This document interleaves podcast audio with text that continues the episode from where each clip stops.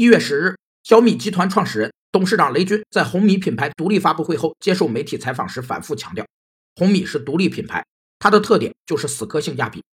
一个企业不同产品品牌的组合被称为品牌结构，它具体规定了品牌的作用、各品牌之间的关系以及各自在品牌体系中扮演的不同角色。有五种品牌结构：一是共享式，指多种类型产品共同使用一个品牌；二是独立式，一般是与特定商品或商品的功能、属性等有很强对应联想或有很强文化个性风格的品牌；